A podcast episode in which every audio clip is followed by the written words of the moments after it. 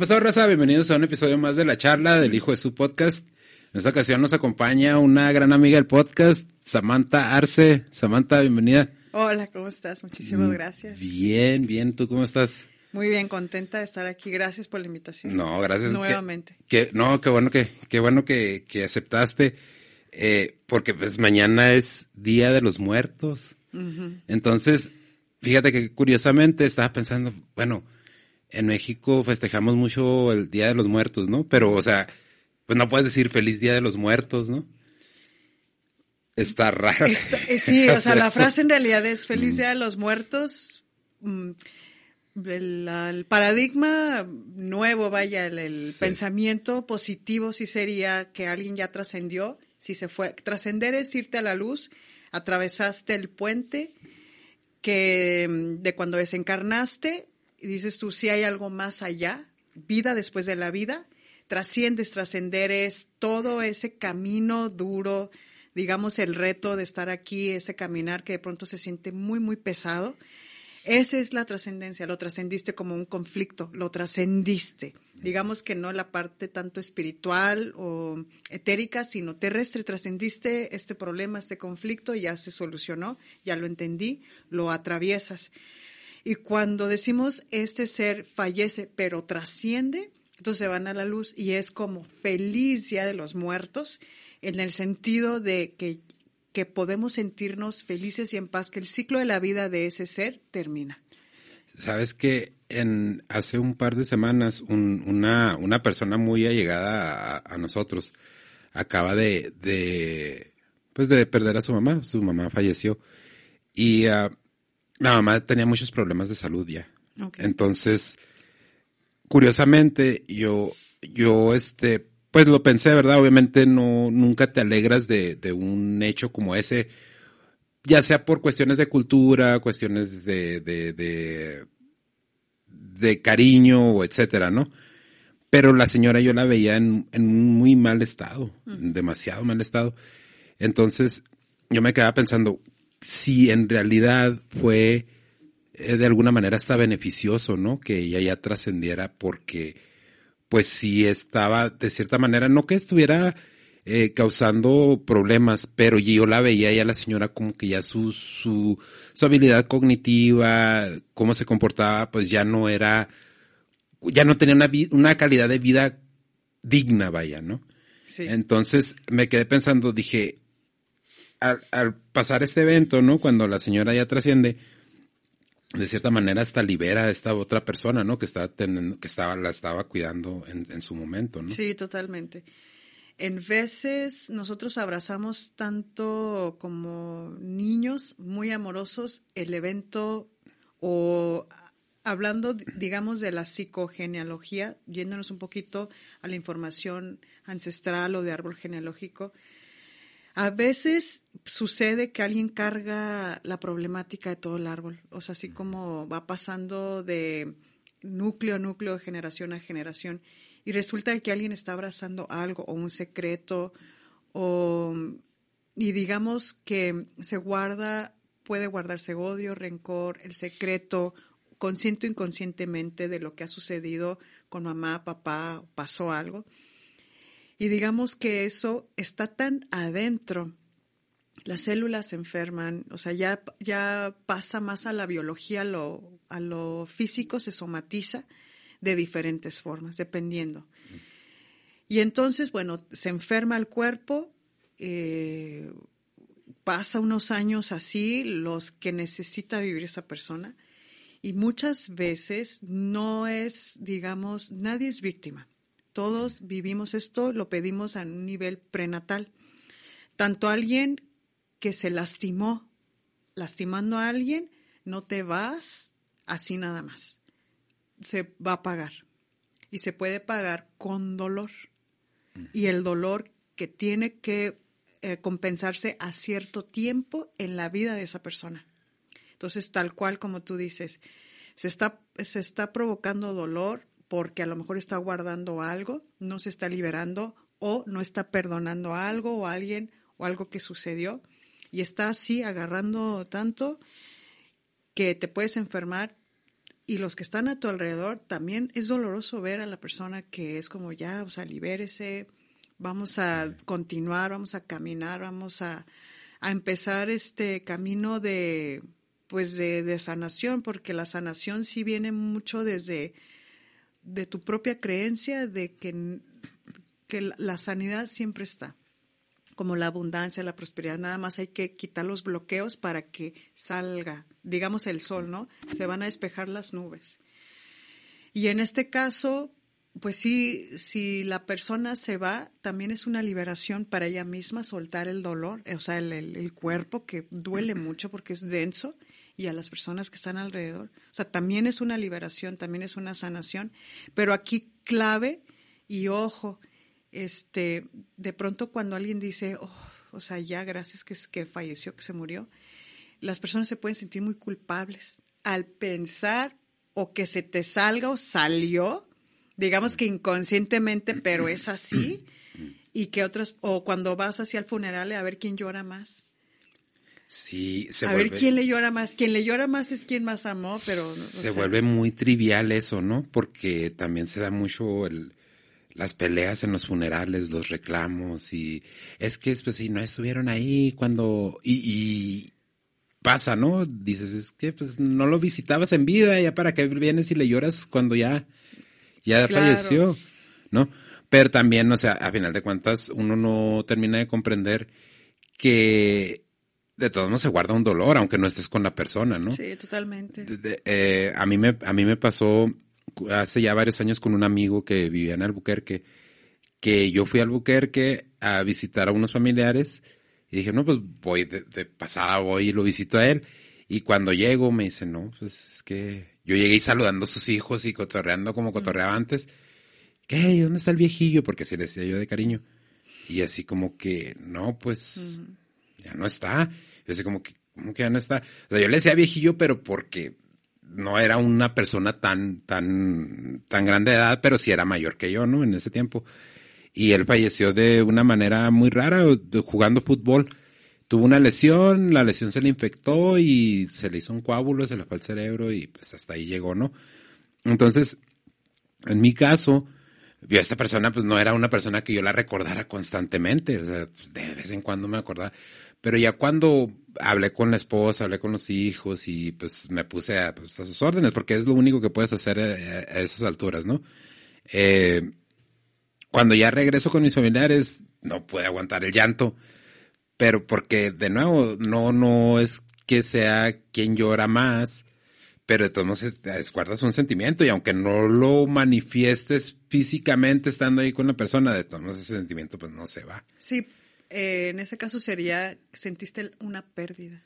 Sí. Hay veces en las personas que se sienten verdaderamente que aportó algo en la vida, digamos, a alguien, y en ese alguien cuando pues ya no está, se sufre la ausencia, se sufre la pérdida, o sea, se siente. Sí. A cuando alguien que fue muy violento, que no pudo sanar el niño herido y que así creció, o sea, que su cuerpo se envejeció, creció, pero seguía siendo un niño, vaya, no, no, no se trabajó.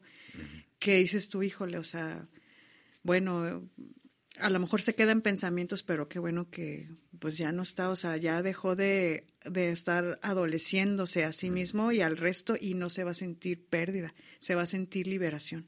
Sí. Pero hay gente que sí aporta y esa es la que sí verdaderamente se siente una pérdida en el mundo porque aportaba sí. tanto.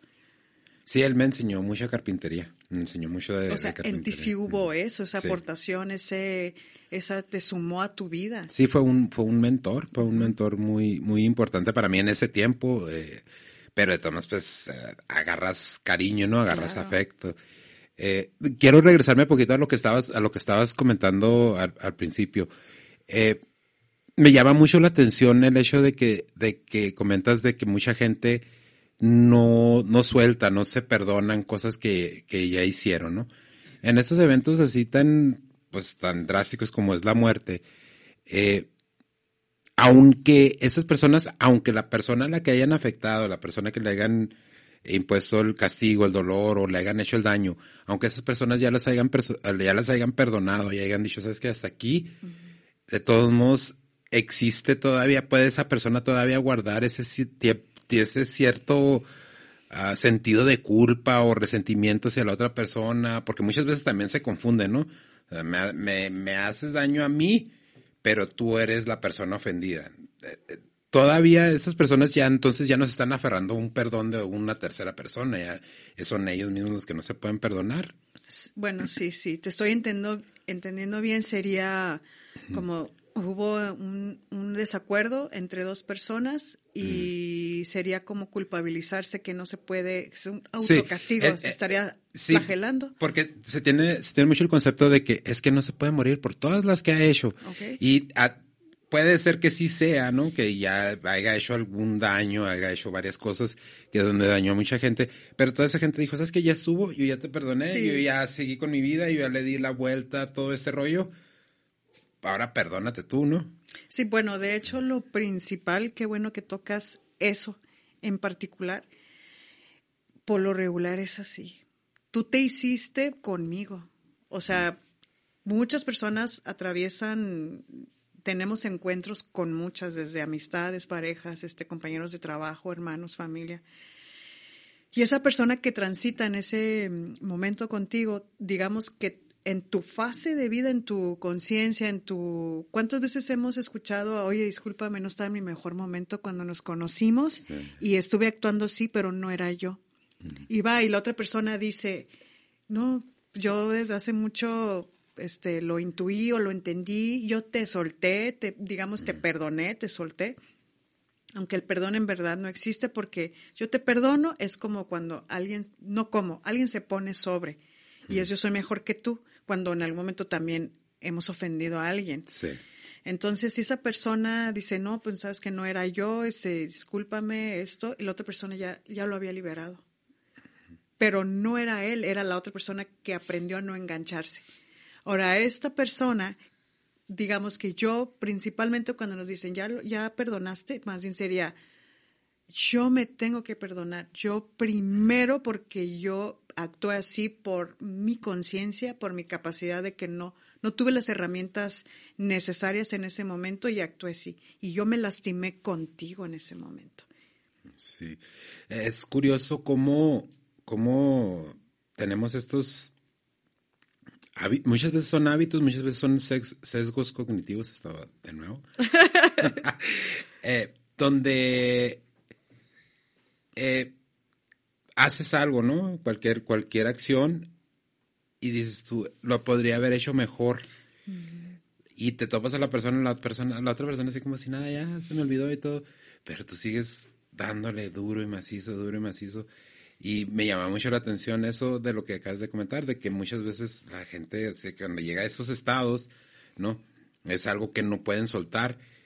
Pero cómo pueden irse porque es difícil, ¿no? Es difícil preparar, prepararse para, para trascender. O sea, uno nunca sabe cuándo vas a trascender. Eh, pero ¿qué puede hacer uno eh, conscientemente empezar a preparar para poder ir dando ese paso? Dejando de lo que, dejando de lado hasta cierto punto todo esto que se maneja, que no, que tienes que pedir perdón, que tienes que este, ir con el padre y confesarte y todo este rollo. En un, en un mundo aparte de eso, en, en, un sentido más práctico, ¿tú qué crees que es lo que debemos de empezar a hacer como, eh, como prácticas diarias para empezar a reconocer lo que todos sabemos? Una persona que empieza, empieza a ponerse en orden, mm. este, ya está diciendo. Sí. Sí, porque eh, te vas a, perdón, te vas a el como el alma siempre sabe todo, la persona, hay una alineación, no siempre es así, pero si dice, si fluye, es como conscientemente es, voy a empezar a hacer mis cuentas del banco, voy a empezar a hacer herencia, voy a empezar a, a despedirme, o sea, ¿por qué estás haciendo todo esto? Y, y uno, la otra persona puede sentir un poco de miedo, un poco de susto. ¿Por qué se está poniendo esta persona cuando hace un año era terrible en desorden y ahora resulta que está súper organizado, como puede que esté teniendo su despertar espiritual, que ya sepa que hay que este, ordenarse. Primero es el orden y después el amor que llega. No puede llegar al amor si, si hay un así de personas y no está corriendo como debe de. Entonces, pero si fue y, no hay ninguna preparación previa, ni un libro, ni nada, entonces si empieza a ponerse así en órdenes, ¿por qué se está ordenando? Pareciera que se está despidiendo y va a soltar ya el cuerpo. Sí, porque esa es una de las cosas que no, que no vamos a... Nadie va a vivir eternamente, bueno, por lo menos en este cuerpo, ¿no? si trascendemos y volvemos en, otro cuerpo, pues bueno, ya ese, va a ser otro, otro capítulo más. Pero, eh, curiosamente, pasa esto de que cuando alguien se empieza a preparar para eso, todo el tiempo el familiar, que quiere mucho a la persona, no estás pensando en eso. Y a, mí, a mí me, me, pasaba mucho eso, ¿no? Cuando tenía pláticas con mi mamá, es que usted no está pensando en eso, jefa, y todo esto, para allá y para acá. Y yo ahorita como lo veo, ya, ya no lo veo por parte de ella, ¿no? Porque mi mamá tiene un dicho, ¿no? Dice, pues yo estoy con uno en el hoyo, mijo, la esquinita está, ya doy vuelta a la esquinita y está el hoyo, y así como que no, jefa, si tienes como que ese, ese impulso de decir, no, pues espérate, tú no te vas, o de no te vas, te quedas aquí conmigo, ¿no? Espérame, yo todavía no estoy listo para soltarte. Sí, ándale. Eso sería, y la señora es como, ya te estoy avisando que, es, que estás a mitad y que te falta prepararte la otra mitad, porque yo ya te estoy avisando. Digamos que es un ejemplo. Sí. Pero el aviso es para la otra persona que es como todavía no te puedo soltar. Yo no me siento listo. digamos que todavía no termino de coserme. Sí, ándale. De tomar todo de ti. Eso es lo que, esa es la parte que te iba a preguntar, porque yo, pues conforme, conforme voy leyendo y voy experimentando y voy viendo, estoy empezando a soltar eso, ¿no? O sea, estoy empezando a aceptar que, o sea, una, una plática que tuvimos, yo creo, la semana pasada, precisamente mi mamá y yo, dije, madre, le dije, es que uno para la muerte no se prepara, pero este, yo no te puedo decir, es que cuando tú te vayas, porque yo un peligro me suba al camión y me estampe y me vaya primero que tú. ¿Sabes cómo? Fue una forma que yo tuve de materializar un poquito más, de, bueno, de conceptualizar el concepto de, de la muerte en sí, ¿no? Es decir, bueno, güey, o sea, tienes que soltar porque si no sueltas, tú nunca te vas a poder ir tampoco, ¿verdad? Entonces tienes que ir preparando ese terreno, lo tienes que ir haciendo como que, que fértil. Entonces me contradigo en el aspecto de que no te puedes preparar, pero sí te puedes, sí puedes ir conceptualizando el hecho de que pues nadie es eterno, que todos en algún momento vamos a, a ir trascender. Hacia otro lado. Pienso que pudiera ser la preparación, prepararnos. Más bien sería eh, en que sí hay algo más allá. Porque todavía a lo mejor conceptualmente, como tú lo dices, lo leemos, lo escuchamos, pero no lo sentimos, no está integrado, como, bueno, está bien, y, si era cierto, o sea, y digamos que tenemos estos sueños lúcidos en donde nos vamos a los lugares divinos, en donde nuestro espíritu se desdobla en las noches y regresa, se supone que todos nos vamos a ese encuentro para recordar y luego, y luego vamos, obtenemos algo y luego nos regresamos, ya sea respuestas, amor, eh, descanso, purificación, lo que necesite tu cuerpo, tu alma en ese momento. La preparación sería, digamos, más información, eh, crecimiento, expansión mental y álmica, como si hay, tu alma ya lo sabe, pero, pero como lo carga tu cuerpo y tu cuerpo es una máquina y está, extrae un software que están obsoletos. Entonces hay que actualizarlo y decir, oye, si hay algo más allá. Lo que cada quien vea cuando llegue, tal vez no sé a dónde yo voy a llegar. Cada quien hay que desarrollarlo, investigarlo. Y si yo vivo en este estado de conciencia, aquí hay ríos de color rosa y naranja, Em, por ejemplo, en la práctica de Teta Healing, que es el séptimo plano, en mi espacio particular para hacer, donde se hacen las sanaciones que subimos en espíritu, para mí son montes, son prados, es el sol, em, todo es verde, los colores son lúcidos, nítidos, em, y pues el sol está acariciando la piel, vaya, es cálido ahí, es casa. Pero si voy con otra persona que lo practica, ¿dónde es tu lugar, tu, tu lugar paradisiaco? Y tal vez sea diferente al mío en el séptimo Puede ser una playa con el mar y todo esto, ¿no? y, regresando de nuevo a lo, de, a lo que estábamos platicando ahorita de, de eso de soltar la gente, ¿no? ¿Qué tanta influencia puede tener el que, como el ejemplo que te acabo de poner, ¿no? Que te, le decía yo a mi mamá, no, pues no, no piense en eso, porque en realidad era yo el que estaba asustado, ¿no? Sí, claro. Era yo el que estaba asustado.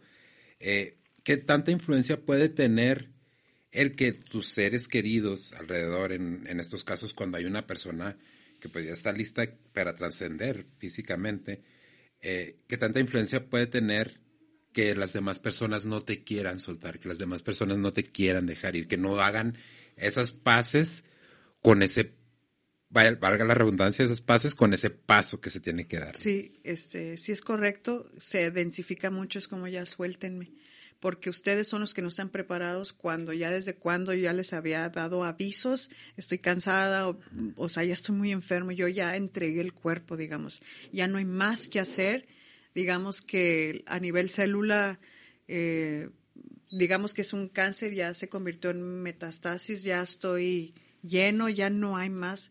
Entonces hay también el cáncer, hay muchos, varios documentales en donde también el cáncer o ese tipo de enfermedades terminales también cambian a un nivel espiritual a la persona, como gracias a esto yo aprendí a esto, aprendí a despedirme, a aprendí a, que esto unió a la familia. O sea, hay muchas formas de pensamiento sobre, digamos, una enfermedad o la muerte, la transición.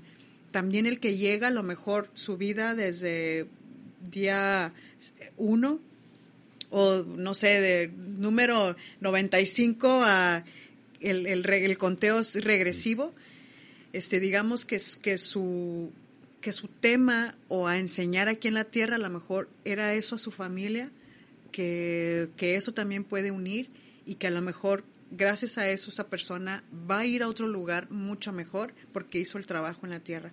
Vino a enseñarle esto a su familia este, de esta forma. Que uno lo entienda de diferente forma es, ese es el detalle. Bajo tu bajo tu información a nivel mental es como lo vas a, percibir. Te va a enojar porque te va a despertar. El despertar te va a enojar. Es como quitarte, o que alguien te quite así, es como, ¿por qué si quieres seguir dormido? O sea, no, que, no quiero que me quiten esto, quiero seguir siendo un niño. Y todos estos temas es un velo, es un lente que se va cayendo y te vas convirtiendo en un adulto. Entonces, la mejor preparación es esa de la transición de ese niño a adulto con estos temas, porque la muerte es segura, como tú dijiste, oye, tú no sabes si yo ahorita ya no regreso y, no, no es cronológicamente que primero se tiene que ir mamá y papá y luego los hijos. todos tienen una familia, no te van a decir, en mi familia no fue así. Sí. Que se va primero un hijo o los no nacidos y es como, pues no, no, pues no es, no es lineal, es sistémico, es mm, primero se fue este, después este, pasó un accidente, o sea, y no hay explicación inmediata de los sucesos. Sí, es, es uno de los conceptos, bueno, yo creo que ese es el concepto más difícil para nosotros de entender como humanos, de, de que pues, eventualmente las personas que tienes cerca no van a estar, no van a estar.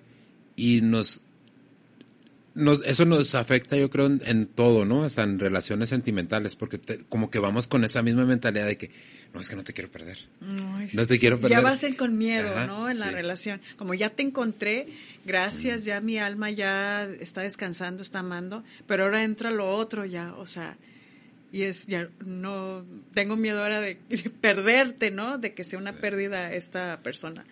Pero pues ¿qué te digo? todos, lamentablemente todos vamos para allá. Yo creo que también eh, parte de eso es el, miedo, ese subconsciente implantado del cielo y el infierno, ¿no? De que no, pues tú vas directito al infierno y no, hombre, no, de seguro se fue al cielo, está en un mejor lugar y no, no sabemos, o sea, en realidad no hay manera de saber que, que, en dónde está la persona que acaba de pasar a ese plano, ¿no? Sí, porque también las buenas intenciones también te pueden llevar al, infierno. O sea, según una persona, yo soy muy buena o muy bueno. ¿Muy bueno con quién? Con tus papás, para tener sentido de pertenencia, para ganarte un abrazo, pero eres muy malo contigo porque haces de todo, te paras de cabeza, o sea, te echas una marometa para obtener qué a cambio. Entonces eres muy malo, te cansas mucho haciendo eso contigo cuando el amor pues ya está dentro de ti, es infinito y es ilimitado. Entonces muchas veces cuando uno es malo con las otras personas, para, para uno ser bueno con uno, se siente así muy malo. Te sientes muy mal hijo con tu mamá o tu papá, porque quieres ser feliz contigo primero. Entonces la sensación, en este caso lo, lo llama Sieber Hellinger, la buena y la mala conciencia. Tienes que ser, para dejar de ser ese niño bueno, tienes que ser, tener mala conciencia, tienes que ser muy malo con las personas. No malo de que vaya violencia, ¿no? Pero... Actuar con malas intenciones. Ah, sí, no, no, no, sino ser bueno contigo, pensar en ti primero. Eh, es curioso ahorita que mencionas eso. Yo, yo tenía este dicho de, no, es que los que se suicidan son cobardes. Y una vez, platicando con una persona de que precisamente se suicidó alguien cercano a esa persona, le dije, de esas veces que te cae el chispazo, ¿no? Así, le dije, ¿sabes qué? La, la neta, le dije, tírame a loco. ¿Pero por qué? dije, es que yo no te puedo decir que una persona es cobarde por suicidarse de un, de un golpe cuando yo me fumo 20 cigarros a la semana, 40 cigarros a la semana, yo me estoy suicidando poco a poco. Sí, sí, también. Entonces, es curioso que, que todo esto lleva, te lleva a un entendimiento mejor, pero necesitas primero, como dices tú, ¿no? Necesitas empezar a, abrir esos espacios. Sí, porque alguien lo puede hacer bajo qué intención. Vaya, a lo mejor le faltó tomar a, a papá o a mamá y digamos que la adicción sustituye algo que le faltó y lo agarra, ¿no? Este, como otras que suplen cuando en, nosotros, con que nos llenemos desde el espíritu, no hay nada más, o sea, ese es el vacío que vas a llenar, con la energía, con la luminosidad. Cuando todavía no haces este cambio, entonces, como te crees, te representa la personalidad, entonces vas adquiriendo desde ese nivel todo lo que está al alcance ay, pues este, me compro esto, este, estás en el vacío y tú piensas que el afuera te va a llenar. Y agarras de lo, que tú quieras, vaya. Pero sí tiene que ver, las sustancias sí tienen que ver con algo en, particular. Sí. Entonces, la intención es, ok, bueno, si es una muerte lenta que te lleva ahí porque no estás valorando, digamos, la vida de cierta forma, eh, digamos que también es un aprendizaje para esa persona, pero bajo la intención es que es todo bajo la intención, este, Daniel, porque una persona que bebe o que hace o que se alcoholiza para comunicarse o trae unos asuntos internos, digamos, oscuros y lo saca y, saca este ser, digamos, violento, que es que mi papá cada vez que se alcoholiza golpea y rompe. Digamos que lo que trae ahí adentro, bueno, eh, sería muy diferente a alguien que está celebrando que está celebrando y digamos que se está tomando la, copa y está en compañía alegremente, o sea, lo está haciendo bajo la alta vibración. Con esto tampoco estoy dando permiso, a ella lo dijo, hay que hacerlo, no lo aclaro, pero nada más para este e, eh, poner el ejemplo muy claro de todo es bajo la intención. El universo no sabe, ah, tú sí vas a recibir, tú no, Mientras que esa persona sepa cómo se trabajan las leyes, va a recibirlo, va a manifestar lo que está pidiendo. Ya que lo haga con intención, cuando ya se le manifieste en la tierra, ahí sí ya es otra cosa. Por eso es bien importante saber, ni, por ejemplo, mucha gente, yo que soy tan bueno, que hago esto, ¿por qué no? ¿Qué está pasando? al otro este que mira, este, ni se levanta temprano, que no le habla a su mamá, le dice buenos días, o que no saca la basura ve, ve cómo le va a él. Es que es diferente y no podemos, eh, no podemos quedarnos ahí. De hecho, qué bueno que pasa eso para que nosotros nos entremos en este estado reflexivo y nos preguntemos, ¿por qué si este le pasa así y a mí así? O inclusive entre hermanos, dice, pues mi mamá y mi papá son, venimos del mismo árbol y como por qué. Pasa, pasa que de, nuevo, y, y corrígeme si estoy mal, eh, son las, las, lo, no alcanzamos a entender el, el propósito que tenemos. Yo creo yo, ¿no? Porque nos ponemos a aprender varias cosas. Eh, platicaba, platicaba con alguien una vez de que, pues yo mis relaciones de pareja yo las llevo como las llevaban mi mamá y mi papá, porque eso es lo, eso es algo, eso es lo que sé, ¿no? Eso es lo que he visto.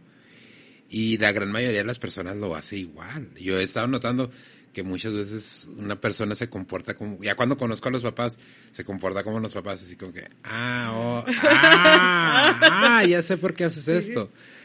¿Cómo podemos empezar a, darle ese giro, ese, ese, bueno, dar ese paso de empezar a hacer lo que en realidad nos, nos es práctico a nosotros en cuestiones espirituales, en cuestiones de carácter, en cuestiones hasta sentimentales. ¿Tú qué crees que es la mejor manera de empezar a, cambiar todo este tipo de paradigmas? Em, decir que sí para empezar. Y todos, todo va a empezar a girar en torno a ti mismo, inclusive si es necesario que te alejen y que te puedan quitar el trabajo, o sea, te lo retiren, amistades que te puedan aislar. dices tú, o sea, ¿por qué ya no me quieren hablar? ¿Por qué mi esposa se fue a trabajar y me dijo, un mes me voy a tener que ir a un curso, no sé qué, o me van a entrenar y, ay, ahora estoy solo? Entonces ahí es cuando, ¿y qué voy a hacer conmigo mismo, no? Primero es aprender a estar con uno mismo. Sí. Es que es lo más complejo. Es difícil, es bien difícil estar con... Yo también viví esta parte que tú dices de cómo me relaciono de la misma forma, pues la única que se aprende en casa. Así, de hecho, también eso significa amor por amor a mis padres, tengo un amor al programa y lo repito constantemente. Con ahora, con, atraje una pareja igual de ejemplo de mis padres y lo voy a ejercer. Y cuando en un inicio yo no voy a ser igual, él me va a ser diferente. este, Y la tuya sí también son, fueron así mis padres. Y luego algo pasa y ya estamos, no sé, viviendo bajo el mismo techo y ¿Y qué tal? ¿Eres mejor? No, no, eres mejor. No, no, pasa. No que, pasa. Que se queda uno así con el rollo, con el cassette este de mis papás se aguantaron todo.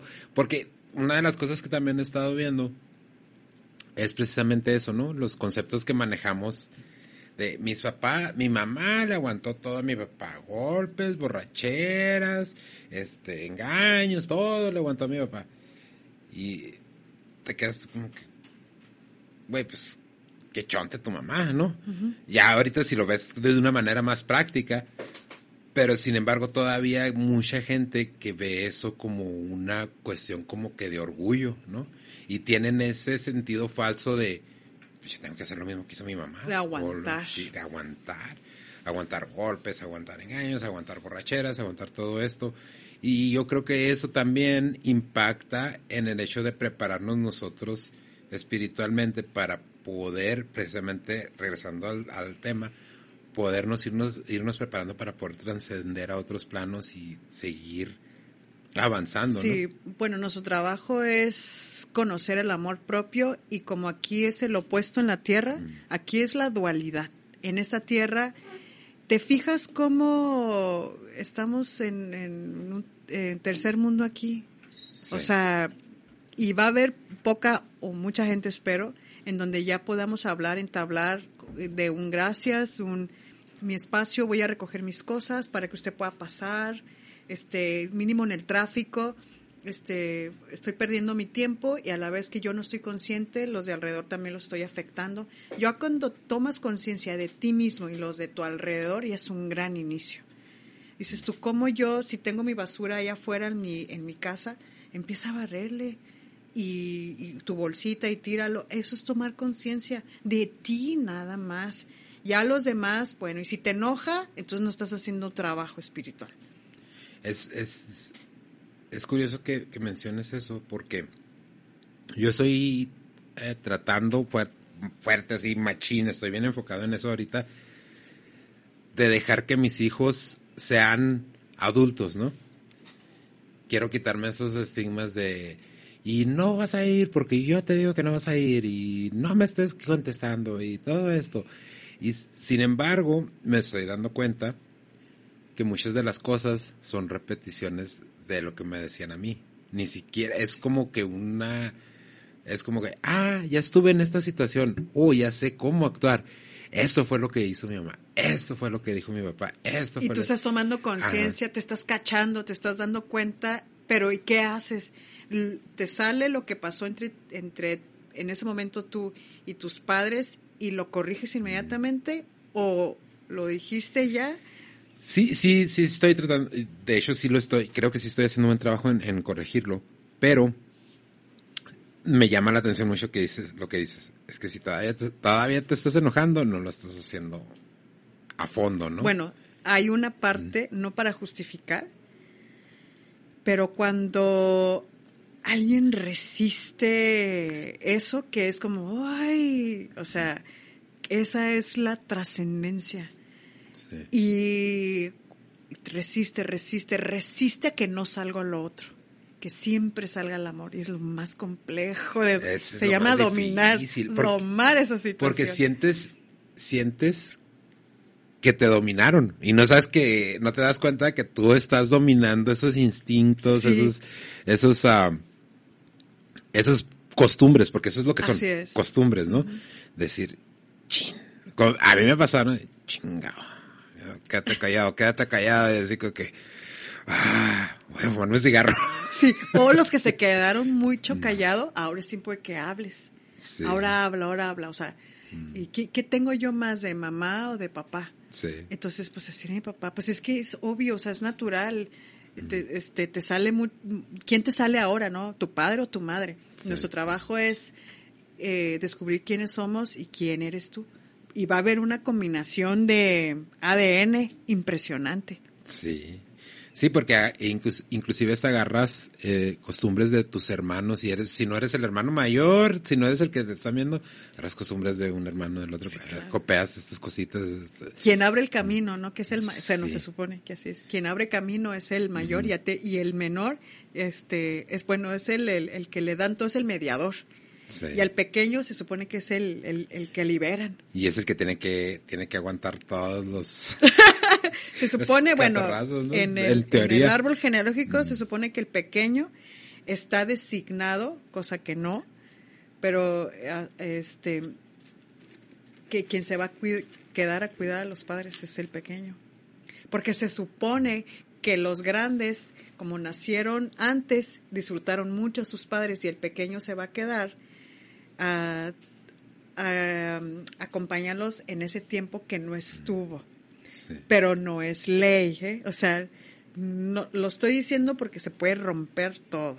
Sí. No está obligado, es libre albedrío, eh, pero de pronto hay hijos que son muy bondadosos. Si te nace, todo está bien. Si estás obligado, va a salir muy mal todo eso porque es, estás forzando algo que no, no es.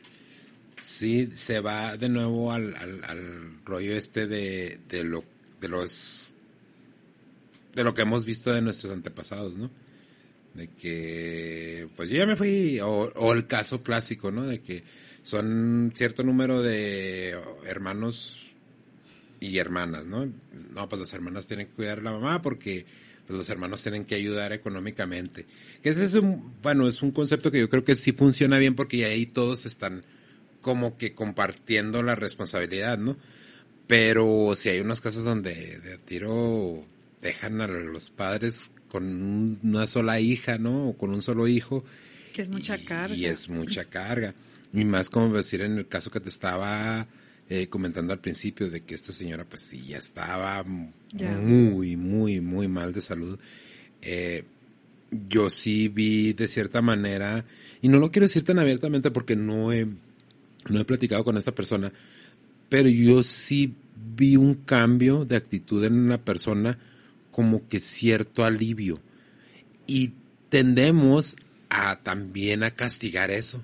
Así como que, güey, pues no sabes lo que estaba pasando con, con, con esta persona y su, y, su madre, ¿no? O sea, la señora, yo tuve, yo tuve ocasión de platicar con esta persona y a la señora se le salía de la casa se le salía de la casa. O sea, imagínate que, que pudiera pasarle algo peor a la señora en vez de haber fallecido ahí en su casa. Y son cosas que uno dice, no, pues es que se ve tranquila, es que ya le valía madre. No, no necesariamente, o sea, no podemos catalogar las cosas por, por los semblantes de las personas, ¿no? Sí, bueno, pues pueden suceder muchas cosas, no sabemos. Este, el cuidador si sabe, o la cuidadora si sabe lo que está haciendo, bajo también las intenciones, que es lo que te comento, bajo las intenciones de, desde, lo hago desde el amor a cuidar a esta persona, o qué estoy haciendo. Hay, este, hay muchos, este, nada, nada, más haciendo un paréntesis, ¿no? Casos de abuso, ¿no? De maltrato. Sí. Entonces no sabemos en realidad o que en el estado mental donde ya estaba esa persona o ya se había ido. Muchas veces cuando es una enfermedad, igual en algún momento, Daniel, para que se sane un cuerpo necesita la energía de Dios dentro del cuerpo. Eso es lo que hace que sane. Si está muy enfermo y ya no hay alma, ese cuerpo ya no se va a sanar. Ya no se sana. Al menos de que solicite la sanación y diga, yo ya estoy listo, pero si ya el cuerpo ya está invadido de pronto. Sí existen las sanaciones espontáneas. Todo depende de la fe, la certeza de la persona que haya un, ah, caray, o este que se dé una oportunidad de que ingrese un alma muy poderosa y sane el cuerpo. Pero si sucedió algo y se, de, si se fragmentó, el cuerpo por sí solo necesita de afuera. No sé, ya lo, ya lo, este, ya lo, ya está instalado en un cuarto de hospital, ya tiene oxígeno artificial, ya tiene esto, el medicamento, ya está sostenido por fuera por falta de fe. De hecho, eso es así, ¿eh? Estoy, siempre estoy pensando en lo que de afuera me va a sanar. Como por ejemplo, crees en el doctor, le tienes fe, porque no tienes fe en ti. De pronto sí, o sea, pues el cuerpo es el cuerpo y si hay que es necesario pues que ya te ya pasó mucho tiempo y lo único que ya funcionaría es la operación pero también con cierta conciencia de qué fue lo que te pasó para que llegaras a este punto cuánto te descuidaste y regresando a las familias, pues siempre estamos en el aprendizaje en cómo nos vamos a acompañar unas a otras hacia la muerte. Igual y, igual y si amas, este, no sabemos. Yo estoy en el entendido que siempre están nuestros ángeles. Yo he visto a los guías, he visto a los ángeles de la transición y, puede que esté eh, tu familia estelar esperándote del otro lado o inclusive ese familiar que esté del otro lado y que venga por ti. Cuando están del otro lado se te pueden presentar en sueños, están luminosos. Esa es la clave del saber si están aquí en la cuarta dimensión, que no se fueron o que, o que trascendieron y se ven luminosos totalmente. Se presentan y de tanta luz a veces no se puede ver el rostro. La película Ghost. Sí, sí, sí. Hay una imagen del, personaje principal que es de Patrick Swayze, que hay una luz y él se ve muy luminoso que no sé que de pronto puede difuminarse el rostro, pero es por la luz. Para, para la gente, perdón, para la gente que no ha visto esa película, Sammy, búscate la escena, creo que es la, la escena final de la película Ghost. Porque hiciste esa cara. Ghost, así se llama, Ghost. no, la escena de, de Ghost. Eh, fíjate que esa película la, la, usan, la utilizan mucho de referencia en, varias personas, inclusive Luis Hu Rivas menciona mucho, mucho la película de Ghost. Un saludo para Luis si nos está viendo. Eh, en ese aspecto, tú que has tenido esa oportunidad de, de, tener esas presencias, de ver a, los guías, para la gente que no sabe, Samantha está hablando de los guías espirituales, ¿no? Sí. Eh, cuando se te presentan estas oportunidades, de ver esto, ¿qué es lo que tú sientes? Porque a mí me, me, llama la atención saber esto porque muchas veces ignoramos lo que sentimos físicamente y eh, ignorar lo que sentimos físicamente no nada más bueno déjame quiero refrasear eso. Eh, cuando sentimos dolor no eh, lo expresamos pero muchas veces sentimos algo así como que todo está perfecto todo está bien todo, pero no, como que no hay una manera de poderlo explicar. Tú en tu experiencia, ¿qué es lo que has sentido cuando, cuando tienes estas, estas, cuando sientes estas presencias? son me avisan anteriormente, ya algo está pasando. Eh, de pronto me encantaría decirte que, eh, que no me distraigo durante el día, pero sí tengo la habilidad de puntualizar. aquí ya hubo un movimiento, aquí hay otro, ya pasó esto, algo ya no está bien. Inmediatamente no lo entiendo. Me pongo en meditación, en trance y de pronto empiezo a preguntar, explíquenme por qué esto, por qué yo experimenté esto en el día, cuando el día pintaba, digamos, entre comillas, bien. Tú sabes que en el día hay que improvisar y nosotros vamos sobre la marcha. No podemos planear 100%, podemos hacer unos planes eh, efímeros. Pues sí, o sea, dices tú, bueno, tengo que ir a, la tintorería o, voy a ir al trabajo y de ahí tengo que ir a recoger a mi hijo. Eso es lo que hay que hacer. Pero lo demás, mm. no sabemos cómo se va a presentar. O ya se me ponchó la llanta y ya voy a llegar tarde. O sea, cosas así como, a ver, ¿qué está sucediendo? Que todo mi carro está bien o todo mi casa está bien o está pagado eh, todo. O sea, ¿qué está sucediendo? Entonces, en mi caso hay avisos o sueños o visitas o en mi caso particularmente es hay que canalizar ahora. Es una orden que me dan. Y pues sí tengo que... No es como que si estoy formada en el banco, ahí me, me siente. Pero, ok, hago esto y me voy a mi, a mi espacio, a mi casa y ahí empiezo. Y es cuando yo empiezo a recibir que eso es lo que está pasando y no nada más como familiar, sino a nivel sistémico, a nivel universal. Esos cambios van a suceder a nivel terrenal. Si la tienes ahí, ya. Ah, creo que no, es al final, es ah, más adelante. Eh, bueno, mira, ahí, ándale, ándale, ándale. Esa es la luminosidad. ahí mero. Es, eh, no, no, no le vamos a poner audio para que no, no meternos ahí en problemas. Lo que, lo que quería, este, Sam, que, que viéramos es precisamente eso, ¿no? Que, que eh, sí, sí puede, o sea, que tengan, pues, que tengamos una idea más o menos de qué es lo, de lo que, de lo que está hablando Samantha. Ese es el cuerpo espiritual. Y de hecho eso también pasa cuando hay almas que van a encarnar, que se llaman walk-ins, en otros cuerpos adultos porque no hay almas, así se ven también. Y te avisan que entran y el cuerpo es diferente al alma. Cuando toman una forma como la del personaje, sí. que dicen, yo ya estoy acá, em, pero yo voy a ingresar al cuerpo de este donde no se parecen. Mm. Y entra el alma y, el, y utilizan el cuerpo de alguien más para terminar algo o hacer algo. En, en, precisamente en esa película de Ghost está el personaje de Whoopi Goldberg, ¿no? Que es Medium, que lo descubre ella misma ahí.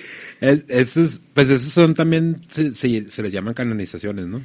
Sí, este, ella lo que hace es presta todo su instrumento totalmente. Lo que sucede en, un, en una persona eh, medium es, eh, da permiso, consciente y conscientemente, mm. pero toman energía de, de la persona. Y en los canalizadores somos observadores nos movemos, nos desdoblamos conscientemente, vamos al lugar y, podemos este, extraer pensamientos, irnos a viajar a través del espacio-tiempo, eh, escuchar las conversaciones cuando son, cuando son necesarias, no nada más curioseando. Eh, y, somos eh, los teléfonos dijo esto, estoy viendo esto, soy testigo de esto, eres testigo de lo que está sucediendo ahí para que se lo pases de la mejor forma al consultante, utilizando la clarividencia y el, desdoblamiento, utilizando todas las habilidades psíquicas. Sí. Eh, te digo, sí, sí, eh, tenía, ya, pues ya habíamos, ya hemos platicado en otras ocasiones para del, podcast, ¿no? Y todo este, todo esto, todo este rollo eh, tenía la, la, curiosidad precisamente de eso, porque ya habíamos hablado de las canalizaciones y así como que, pero ¿cómo se siente? ¿Qué, qué se siente? Y tenía esa curiosidad, ¿no? Porque precisamente esta semana me pasó algo de que fue de, llegué y por alguna extraña razón, que todo el tiempo ando como que cuidando inclusive hasta los camiones de los compañeros, dejé el, la llave abierta del camión. Entonces, estamos hablando de que ya regreso yo el lunes a trabajar y no funciona el camión. Y normalmente era así de que, ah, chinga, esto y lo otro, y para acá. Y fue así de que, no, me voy a regresar. Porque traía, traía un carrito chiquito, entonces yo sé que con eso no puedo, no puedo cargar la pila. Regresé, agarro la camioneta, que es un poquito más grande, ya conecto los cables y vámonos, lo eché a volar. Y luego, te vas en el camino, como ese camino, e, ese recorrido me toca, fue, me, me toca, es retirado. Eh, no, pues ya eh, empecé a hacer cálculos de tiempo y todo. No, sí voy a alcanzar a entregar la carga, todo este rollo. Se me poncha una llanta. Y así como que, ah, otras dos horas ahí parada en la carretera. sí, pero curiosamente, no hubo ese, no hubo ese como que grado de enojo. Entonces dije, no, dije, pues ya, voy a fluir en esto, ya me entregué totalmente. Sí, es como que ya no voy a entregar, mañana entrego. Sí, al siguiente día andaba como medio enchinchado, pero eso fue por otro rollo, no fue tanto por el, por la ponchadera de las llantas. Pero me quedé pensando precisamente en eso, de que qué es, qué, qué es ese, que, cómo, cómo puede la gente identificar eso para decir, ah, caray, tengo que poner atención a esto que me está sucediendo ahorita, que normal, o sea, que lo, lo, preferible sería que le pusiéramos atención a todo, ¿no? Pero así como que, ah, y no nada, no me refiero a que para canalizar ni nada de esto, pero poner atención a estas cosas para empezar a decir, ah, bueno, ya estoy empezando a preparar algo. ¿Qué es lo que estoy queriendo preparar? Cuando sucede eso, eh, esta argentina que tiene su escuela en Joana García Center en México, lo llama Minimaxi. Cuando una persona está en modo de, de, pronto todo el día estar así con atención plena, ser, es lo ideal. Y todo lo estoy haciendo con atención plena, le estoy hablando así, pero de pronto es, lo hacemos, estamos cansados y muchas cosas ya las hacemos por automático. Sí. O sea, estamos descansando, digamos, a nivel espiritual acá, o un cuerpo se me quedó dormido, pero mi cuerpo sí sabe qué hacer, sabe bañarse, sabe servirse café, sabe prender la máquina y ahí vas. Estás dejando que la máquina lo haga por ti, porque tú, ¿en dónde estás? Mm. ¿Dónde está tu conciencia? ¿Dónde está tu alma? Eh, digamos que muchas veces son que estuviste en el Minimax, o sea, en el programa o hipnotizado, desde, se menciona, desde un autosaboteo. ¿Por qué no pudiste, por qué no lograste este, tomar conciencia para de aquí a punto A a punto B? ¿Por qué te metiste tú solito el pie? ¿O a quién er-, eres leal de que no vas a ser exitoso, vas a hacer dinero, o, ibas a hacer algo y tú solito te metiste el pie? O, o el universo te estaba protegiendo y que llegaras a algún lado. O también, y también pasa hasta, hasta en esto, ¿no? En esto que estamos platicando. ¿Por qué? Somos muy selectivos, somos de memoria muy selectiva. ¿Qué, pasa cuando una persona como Elon Musk dice, estamos viviendo en una simulación? Uno se queda así como que, oh, lo dijo Elon Musk. Lo dijo Elon Musk. No manches, es el, ahorita es el, la, persona más rica del mundo, ¿no? Y sin embargo, si viene alguien más y te dice, es que no estamos en una, no estamos en la, no estamos en una simulación estamos en otra dimensión diferente y hay varias dimensiones y Así bueno, a ver, espérate, ¿quién lo dijo? Vamos a ver, primero vamos a ver quién lo dijo y luego decidimos si le creemos, ¿no? Pero muchas veces dejamos de lado y, y, y pasa, pasa, dejamos de lado las cosas que cierta, cierta manera, de cierta manera uno considera así como que no, es que esto no, no checa conmigo, pero no abrimos ese, esos espacios, no abrimos la mente para decir, bueno, al menos para preguntarte. Vamos a ver primero qué me estás diciendo. Porque no, porque yo te estoy, diciendo, no, pues no tú, no sabes ni de lo que estás hablando y todo. Porque hay, hay personas que dicen, es que nadie sabe lo que, lo que pasa después de la muerte. Yo tengo esta creencia. Si nadie supiera qué pasa después de la muerte, no hubiera personas así como tú que pueden decir más o menos, oye, mira, sabes que es que esto pasa de esta manera, yo estoy teniendo estos contactos, yo estoy teniendo estas relaciones, porque también este tuvimos aquí a Iván, ¿cómo, cómo se apellida Iván? No el ganso, Iván se me olvida. Bueno, sí sabemos cuál iban, pero... Y él me estaba platicando también precisamente de este, de este tipo de, experiencias que él ha tenido. Eh, con, pero él también ha, ha, trabajado mucho lo que es la meditación, yoga, todas estas prácticas cura, este, alternativas y curativas sí. también, porque mucha gente dice, no, es que no, no sirven, es que te están lavando el coco. Bueno, primero, calmado. Ya analizaste, ya las probaste, ya sabes qué onda, porque pues la, de lavarnos el coco y todo eso y porque ahorita yo ando todavía medio ensalzado ahí con un con un con un tipo, no quiero decir su nombre. Sí, ya, claro, igual y puede ser que, como... que vende, que le dicen vende sí. humos, ¿no? Que se caracterizó como vende humos. O sectas, ¿no? Que la, la, espiritualidad en realidad Exacto, es ándale. la libertad, es, sí. es cuando Daniel esté listo o cuando Rosita esté lista, pues ahí está la puerta. Desde el amor yeah. incondicional también te suelto, porque tampoco tengo por sí. qué convencerte de algo que tú no estás preparado. No, te, uh, y cuando gustes regresas. Ese es el aparte, amor incondicional. Sí, sí, ándale. Porque yo lo que traía era precisamente, y para platicarte un poquito, esa, con un, con un este, con un influencer que se llama Carlos Muñoz, okay. ¿verdad? Pero no es tanto ni siquiera el, el rollo de lo que él está enseñando, porque él es el clásico de que te, de, ah, puedes hacer 10 millones de pesos en un año y, y yo te voy a enseñar cómo y todo eso. Puede, yo, yo no he ni, ni he ido a ninguno de esos cursos ni nada de esto. Mi problema con, con eso era, era precisamente la forma como tratas a las personas. Porque puedes, puedes, todos en algún momento creemos algo que otra persona va a decir, no, es que tú estás vendiendo una, una idea que no es, ¿no? Eso no es, ese no es mi, mi malestar con él. Pero para darle un poquito más de contexto a esto, la pregunta era por qué ¿por qué tenemos a, hacer esas? ¿Tú a qué crees que le atribu a qué se le puede atribuir, pues, que tengamos este que si Elon Musk, si Elon Musk dice que estamos, que vivimos en una simulación, entonces sí vivimos en una simulación.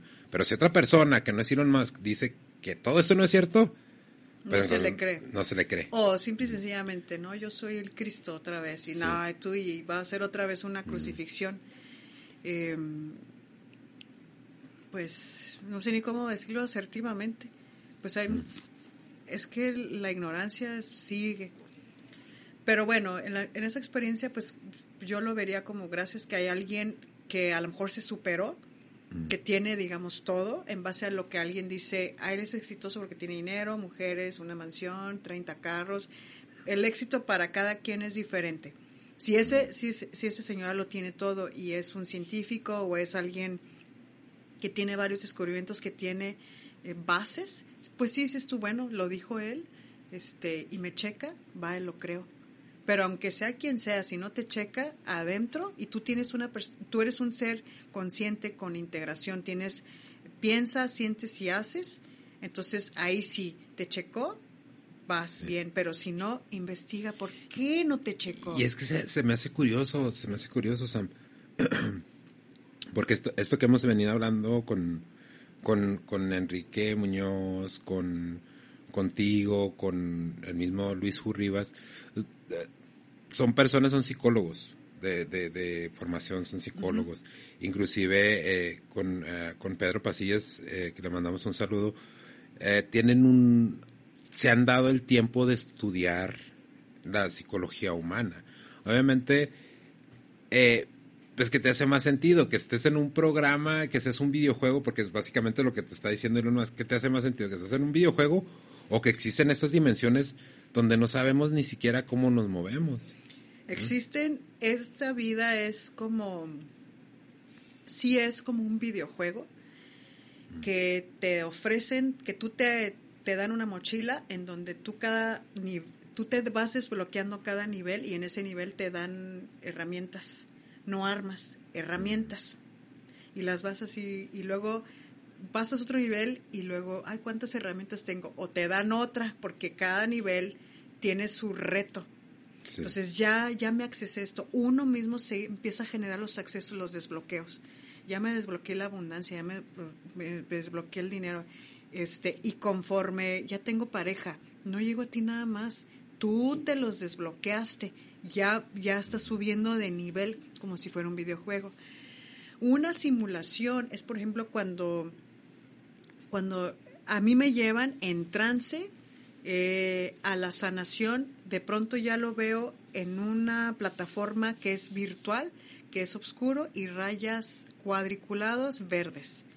Ahí es como si fuera literalmente la programación y luego cuando ya se va a transformar en luz y en amor como son comandos de la práctica Teta Healing, no necesariamente tienes que practicar esto para que los pueda ver un sanador y se va difuminando de la programación del cerebro de la persona. Es decir, ya se está borrando de tu sistema, de tu ADN, tu código. Ya no existe. Entonces, uno cuando va viviendo esas experiencias que dices tú, wow, ¿qué es lo que estoy viendo? Pues sí, hay que hacerse las preguntas profundas. En cuestión de las dimensiones, hay muchas dimensiones paralelas. En la película de Interestelar menciona la teoría de cuerdas, que no sé si la hayan visto, pero el protagonista que es este, bueno, el actor que se va al, al espacio y luego quiere regresar porque se da cuenta, el tiempo, el tiempo en la Tierra y en el espacio se maneja totalmente diferente. Además atraviesan un, un este gusano el tiempo en donde en la Tierra ya pasaron 100 años. Él quiere regresar, cae, este, descubre que su hija cuando era pequeña piensa que tienen un librero en su recámara y van tirando los libros. Y dice, es un fantasma. No, no, no es un fantasma. Era el padre de ella desde la otra dimensión avisando algo. O sea, y, su, su, mm. mensaje, su señal era tirando los libros. Sí, es, creo que es Jeremy Renner el que sale en la película, pero no la he visto. Interestelar, mm. esa para mí es mágica, así como la otra película que me encanta, que es The Arrival, que es de esos seres, este, pues sí son extraterrestres, que lo que ellos traen es, es una herramienta que se llama el lenguaje y es, es el amor. Eso es lo que ellos, este, llegaron a traer amor, vaya y, el, y, todo el reto de la película es este, traducir lo que están diciendo ellos bajo vibración, sacar el lenguaje de ellos. Bueno, esos dos se las recomiendo, pero en la interestelar explican la teoría de cuerdas, que son las dimensiones. Son mm. muchas dimensiones. Hay que verla. Hay que verla. Y todas están empalmadas.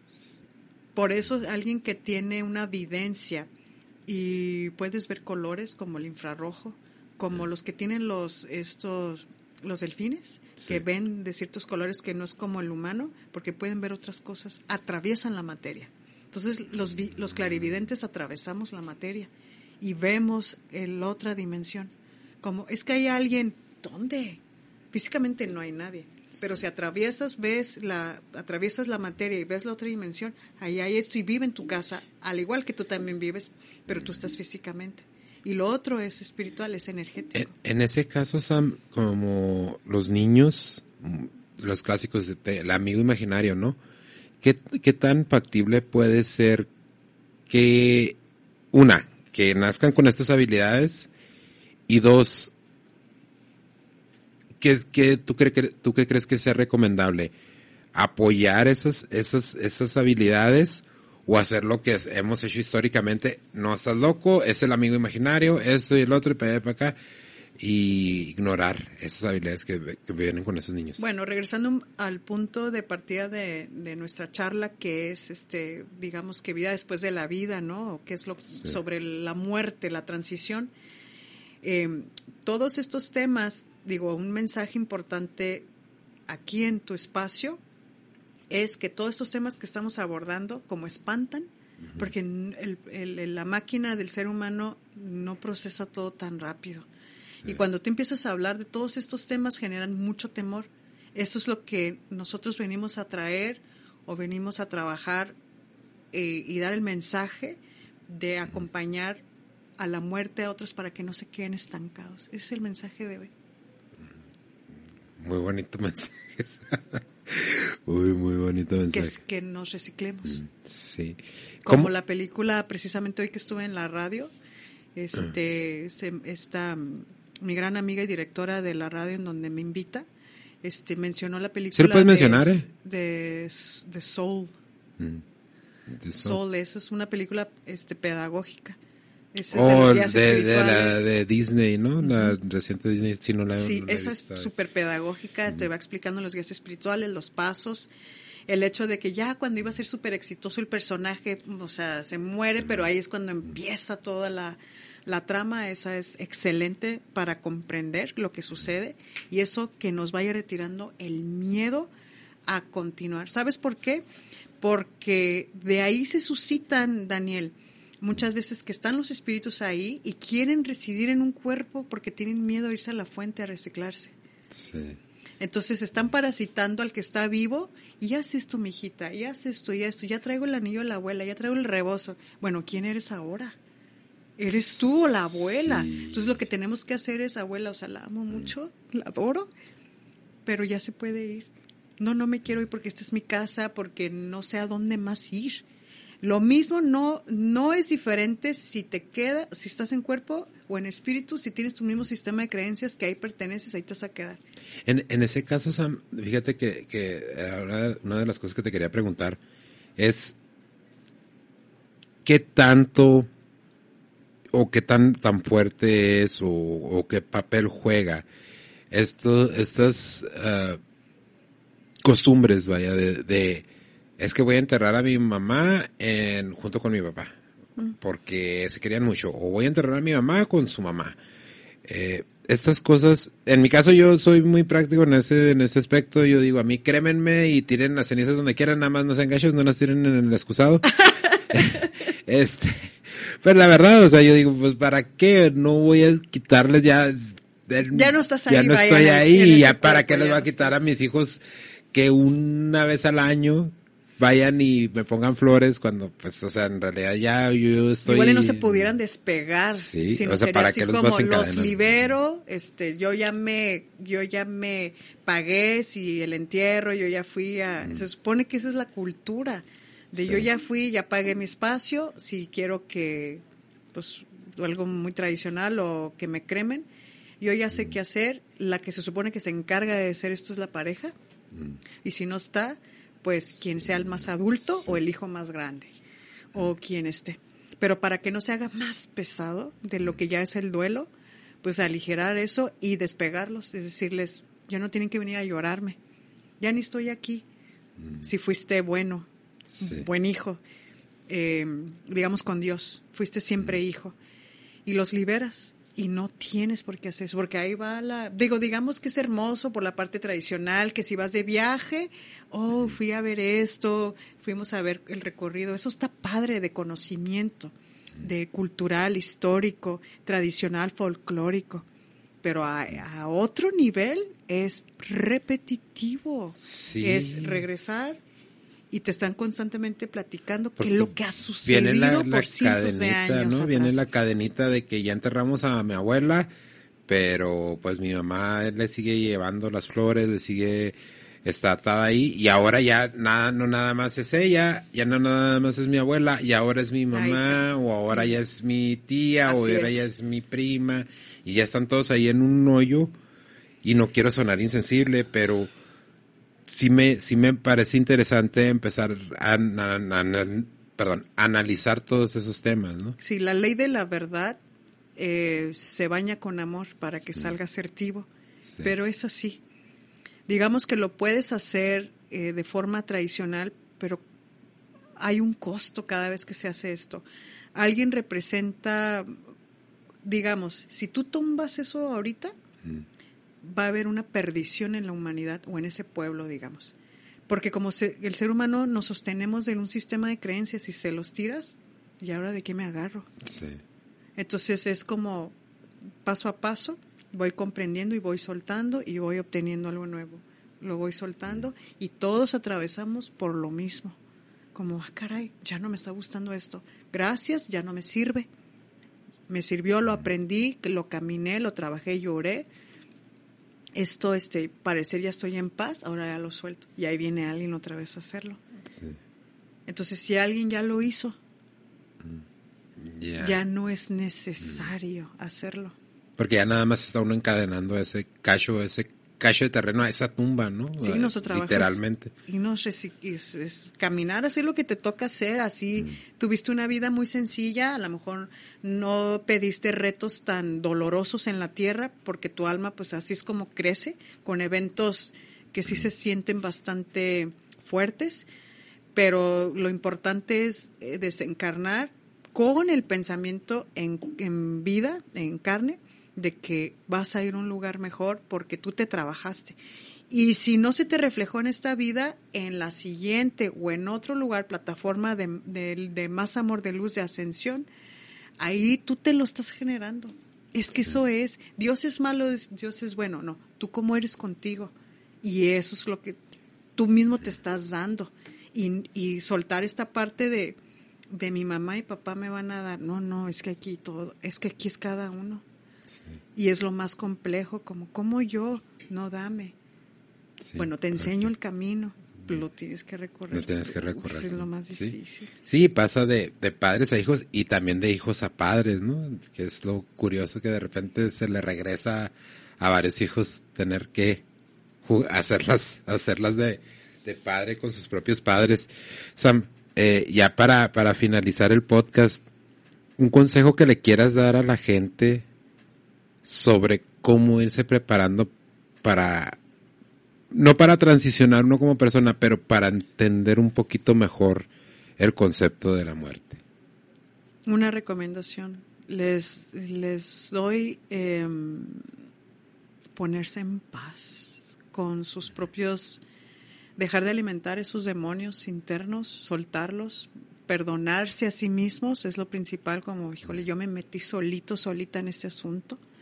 Me perdono, me saco también y eh, lo esencial, regresar a lo esencial, empezar a soltar, esto ya no lo necesito, esto me llenaba, ya conocí lo que es verdaderamente la energía luminosa, que es el éter, que es el espíritu, me lleno de eso sin llegar a tocar el fanatismo de la religión ni nada de eso, es el espíritu. La espiritualidad es la libertad. Empezar, digamos, a documentarse, ayuda mucho este, escuchar y ver los casos de personas, cómo empiezan a despertar, cómo, cómo tenían una vida, digamos, desenfrenada, descontrolada y cómo, se cómo les vamos a prevenir que te suceda algo para que te pongas en paz. Ni una enfermedad, ni un accidente. Y si ya sucedió, ¿qué vamos a hacer con lo que nos sucedió? Lo ponemos así como lo, lo, limpiamos, le hacemos una forma linda, lo ponemos en un estante para que nunca se nos olvide lo que aprendimos. Nada más eso, este, cada quien lo va a vivir a su forma, a su manera, y a mí me encanta, me fascina escuchar a las personas cuando dan su, su testimonio de cómo fue que se reformaron y ahora lo que hacen con lo que aprendieron. A mí me pasó esto y ahora yo enseño esto. Esa es la más, esa es masterizarse. A mí me pasó eso y ahora enseño a las niñas cómo protegerse de un abuso. Y porque a mí me pasó. Dejo de ser víctima, soy sobreviviente y ahora hago esto. Sí, no, pues qué bueno, Sam. Qué bueno que viniste. Gracias por invitarme. No, no, ya sabes, que, ya sabes que aquí eres bien recibida. Todo, el público también. Muchas gracias. Ah, este es tu podcast cuando, cuando gustes. Y más porque sí nos traes a luz varios temas que han ayudado a, bastante gente. Tengo la, experiencia contigo de que me, me contacta gente y me dice, oye, ¿cuál es el episodio? Inclusive todavía hace poquito, ¿cuál es el episodio con Samantha? Dije, no, hay que hacer otra con, Muchas gracias. Samantha. Eh, Sammy, pon las redes de, de Samantha. Eh, Samantha, ese es tu Facebook para eh, Guía al Despertar, ¿no? Este es donde te pueden contactar para cuestiones de Teta Healing, registros akáshicos. Los en vivos, los, en los jueves. Los en vivos los jueves es en el Instagram. Pon el Instagram, Sam, por favor, de, de, de Samantha. ¿Sí es este? Sí, ¿verdad? Sí, sí señor. Sí es este y ahí están los números para contactarte. Búscate la, la, la página también Guía Despertar, Sam. Ah, mira, ahí está. Gracias. Eh, Sam y Sam. Sí, Sam. Sam y Sam. los dos ¿Quién me habla? eh, para, para la gente que esté interesada, pues ahí están los, los, los cursos, ahí está la forma de contactar a Sam para los registros akáshicos, el Teta Healing. Eh, las, los lives, has estado dando mucha información en los, en los lives de Instagram. Sí, de hecho, este, cada lunes es como me, me pongo en forma antena y es como, ¿y mm. ahora qué? Y vámonos. ¿Y ahora qué? Y vas a hablar ahora de esto. por favor me ayudan a cómo transmitirlo de la mejor y más elevada manera posible. Y luego me dice, no te preocupes, ese ya vas a canalizar. Platicábamos una vez, eh, estábamos ahí en tu casa y platicábamos de que a veces te quedabas así muy seria, muy Ay, tensa en las cámaras. Y eh, me, me llamó mucho la atención de que dices, es que Dani, estoy en trance, estoy, Este, en, estoy mi- en trance, suelto el Eh. cuerpo, este, el, el portal se abre, entra por el, por el séptimo y aquí, pero siempre estoy sin, sin- se sostiene en el cardíaco, por eso se puede sentir que se palpita mucho, que dices tú, parece que estoy teniendo, voy a tener un ataque de ansiedad o este, de corazón.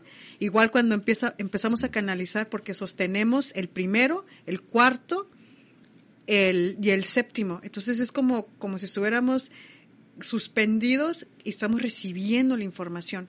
El primero es porque necesitamos siempre tener tierra, pero el cuarto es el que nos conecta. Sí. Y ese es el que nos, nos, eh, nos pone el cine, digamos, en la película que vamos a ver lo que estamos viendo, a quiénes estamos viendo, qué es lo, qué es lo que los mensajes, si ya estamos preparados para ver.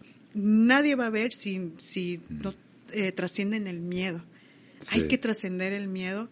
Y ahí cuando sí lo dijimos, ¿por qué tan seria? No me había dado cuenta, es correcto, pues estoy canalizando. Y de hecho tengo este a un compañero que sí me dice, este, qué diferente, ¿no? Eh, y pues sí, muchas veces sí me veo diferente, este, bajo las cámaras o el, el- pues el, el, digamos que el teléfono. Sí. Con eso es con lo que se hace. Este, para mí lo suficiente es ya dile el mensaje, ya se acabó. Eso, es- eso es lo, eso es lo importante ahí para, para mencionarle a la raza. Eh, los lives es eso, ¿no? Son muchos mensajes, eh, ahí tienen la, la oportunidad mucha gente de preguntarte cosas. eh, he Sí, totalmente. de que te pregunta la gente, oye, y esto, y eh, si te das el tiempo, es una de las cosas que aprecio mucho cuando veo los lives, que te das el tiempo de, de, de contestar esas preguntas de... Sí, ellos me dan permiso y yo puedo canalizarlos, eh, puedo llegar hacia donde ellos están y puedo extraer información de donde ellos están, no sé dónde estén. Si ellos me dan permiso, como nos conectamos de alma a alma, entonces viajo y extraigo la información y se las doy. Eso sí. No, sí. Pues, Raza, es Guía al Despertar en Instagram, en Facebook y tu página de Guía al Despertar, Los Samantha. jueves, los lives, Raza, los cáiganle, se los recomiendo ampliamente. Casi todo el tiempo son a las 7, ¿no? Sí, a las 7. Y también ahí para que empiecen a seguir a Sam en su Instagram, eh, ahí publica ya mucho los cursos que va a dar próximamente, masterclass y todas estas cosas. Gracias. Y pues Sam, de nuevo, muchas gracias por gracias haber venido. a ustedes. Gracias, gracias. Feliz Daniel. Día de los Muertos. Feliz día.